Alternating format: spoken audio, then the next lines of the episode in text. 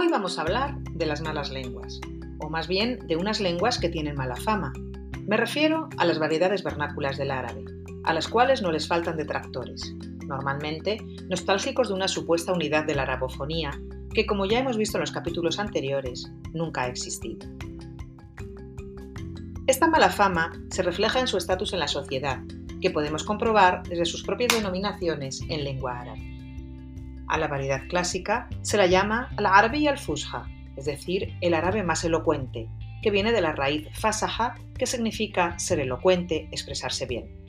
Mientras tanto, a las variedades vernáculas se las conoce como al-lugat darija, que significa la lengua de la calle, donde darija es algo corriente, vulgar, usual, o también se las llama al-lugat al donde ammiya es el femenino de ammi, que significa vulgar, popular o plebeyo.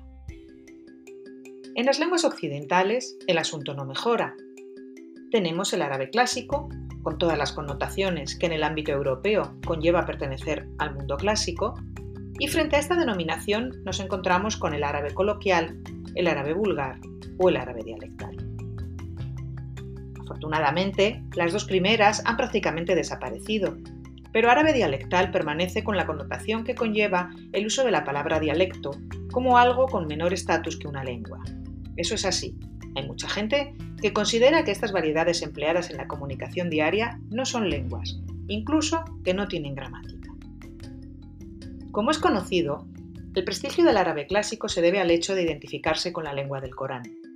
Es decir, es la lengua en la que los musulmanes consideran que el texto coránico le fue revelado al profeta Mahoma, y por ello la lengua empleada en la liturgia musulmana.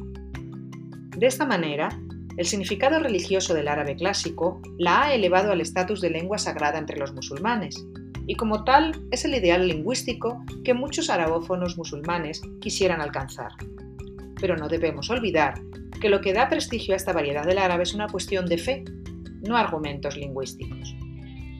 Además, el árabe clásico es la lengua del poder y del control, en oposición a la lengua del ámbito privado, que es el árabe vernáculo. Esta división de roles influye en muchos factores en la vida diaria de los árabes de todas las generaciones, procedencias y niveles de instrucción. Pero sobre todo ha dado lugar a la infravaloración a la que están sometidas las lenguas vernáculas en estas sociedades, las malas de la película, consideradas, como ya he señalado en el capítulo anterior, meras corrupciones del árabe clásico. Esta idea ha calado muy hondo en el mundo arabófono, donde desde pequeños les enseñan a idealizar una lengua como el culmen de la belleza y la perfección y a menospreciar las lenguas de sus familias y de los lugares de origen. Esto es así hasta tal punto que cuando llegamos los dialectólogos a cualquier sitio queriendo hacer trabajo de campo, sientes que te miran con una mezcla de estupor y a veces hasta de pena, porque no entienden qué puede interesarte de su mal árabe. Y claro está, alguno no perderá su oportunidad para hablarte en lo que recuerda de la variedad estándar que aprendió en la escuela, cohibiendo a los demás que ya no se atreven a hablar en esa mala lengua, según ellos, que tienen como variedad materna. A partir de la Nagda, como se llamó al periodo de renacimiento de la cultura árabe que se produjo en el siglo XIX, el árabe evolucionó, entre otros motivos, por la urgencia de adaptarse a las necesidades modernas. Su resultado fue lo que conocemos como el árabe estándar moderno, que es básicamente una simplificación, sobre todo sintáctica, del árabe clásico y la adopción de un nuevo léxico por derivación o por adopción de préstamos. Unos neologismos que eran necesarios para nombrar las realidades de los nuevos tiempos. Pese a estos cambios, podemos decir que la variedad escrita del árabe se ha mantenido más o menos unificada a lo largo del mundo árabe. Esta revolución cultural tuvo otras repercusiones lingüísticas de calado social.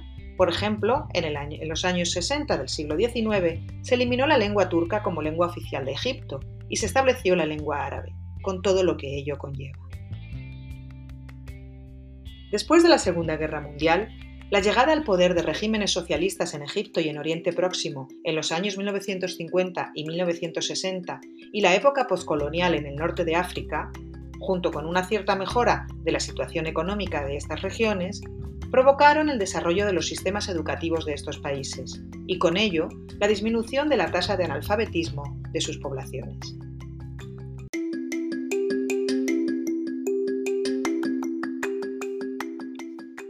Se produjo así lo que se ha considerado una democratización del árabe estándar. Tanto la escuela como los medios de comunicación han conseguido que esta variedad de la lengua árabe sea ahora más accesible que nunca para una gran parte de la población. Una situación que no se había producido a ese nivel a lo largo de toda la historia de esta lengua, ya que anteriormente el contacto de la mayoría de la población con la variedad escrita no iba más allá de las oraciones coránicas. Es evidente que no hablo de los eruditos y hombres de religión, sino del resto de la sociedad que eran la mayoría. Por lo tanto, con esta nueva vitalidad adquirida por la lengua árabe estándar tras la Nahda, su prestigio impoluto debido al ingrediente religioso y el ser la lengua de un ingente corpus literario, no se entiende que los diferentes intentos de revalorización de las lenguas vernáculas se tomen siempre como un ataque a la lengua escrita.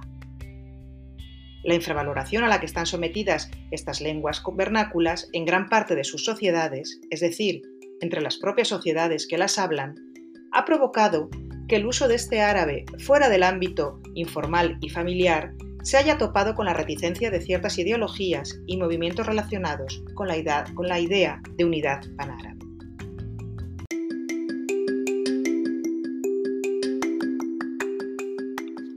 Así, por ejemplo, en el Egipto de los años 1950 y 1960, cuando el nacimiento del nacionalismo a nivel estatal quiso potenciar el uso de la variedad egipcia en ámbitos propios de la variedad clásica, surgieron numerosas presiones sociales, intelectuales y políticas en su contra.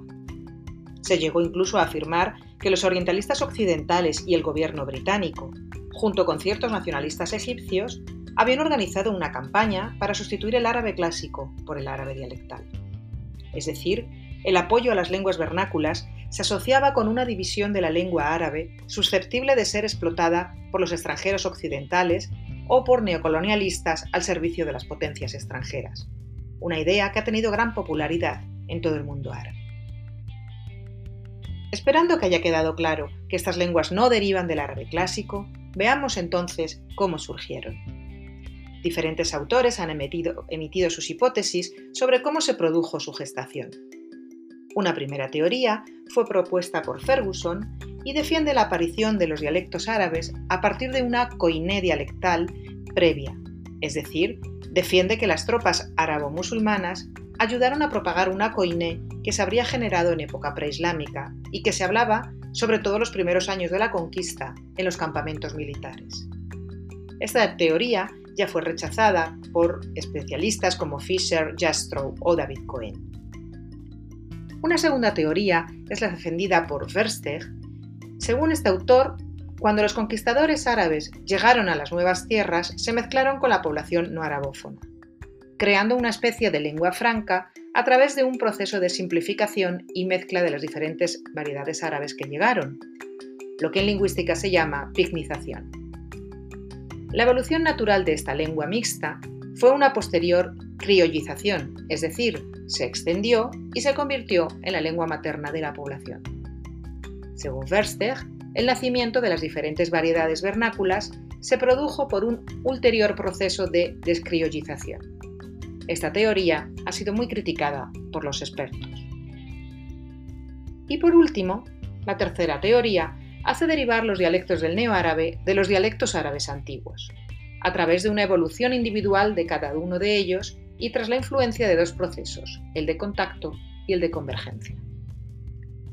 Así, diversos procesos de contacto se llevaron a cabo entre los dialectos árabes antiguos y las diferentes lenguas ya existentes en las zonas conquistadas, con las que convivió durante un tiempo y a las que en muchas ocasiones llegó a sustituir.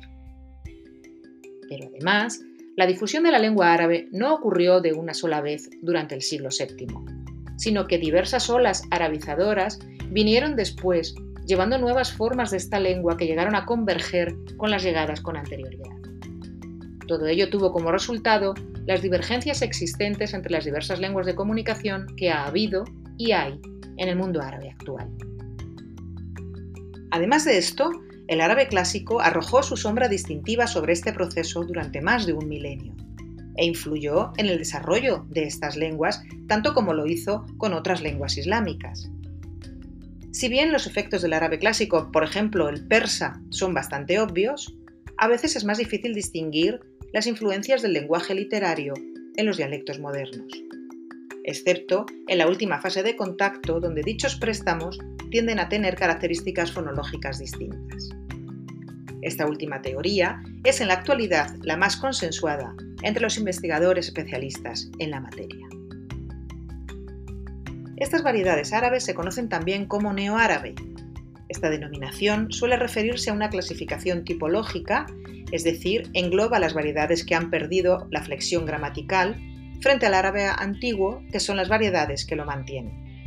Por lo tanto, y según lo que os contamos en el segundo capítulo de este podcast, el neoárabe ya existía en época preislámica. Otros especialistas no atienden a esta clasificación tipológica, sino que prefieren una cronológica, según la cual distinguen entre los dialectos del árabe antiguo en época preislámica y los dialectos árabes modernos. Lo que llamamos, por tanto, el árabe vernáculo son las variedades de la lengua árabe que todos los nativos aprenden como lengua materna antes de comenzar su educación escolar, impartida en muchas ocasiones en árabe clásico o en alguna lengua europea. Así en general, las diferencias entre estas lenguas vernáculas son más grandes cuanto mayor es la distancia que las separa, de manera que las habladas en los extremos geográficos del mundo arabófono difieren tanto entre sí que son mutuamente ininteligibles.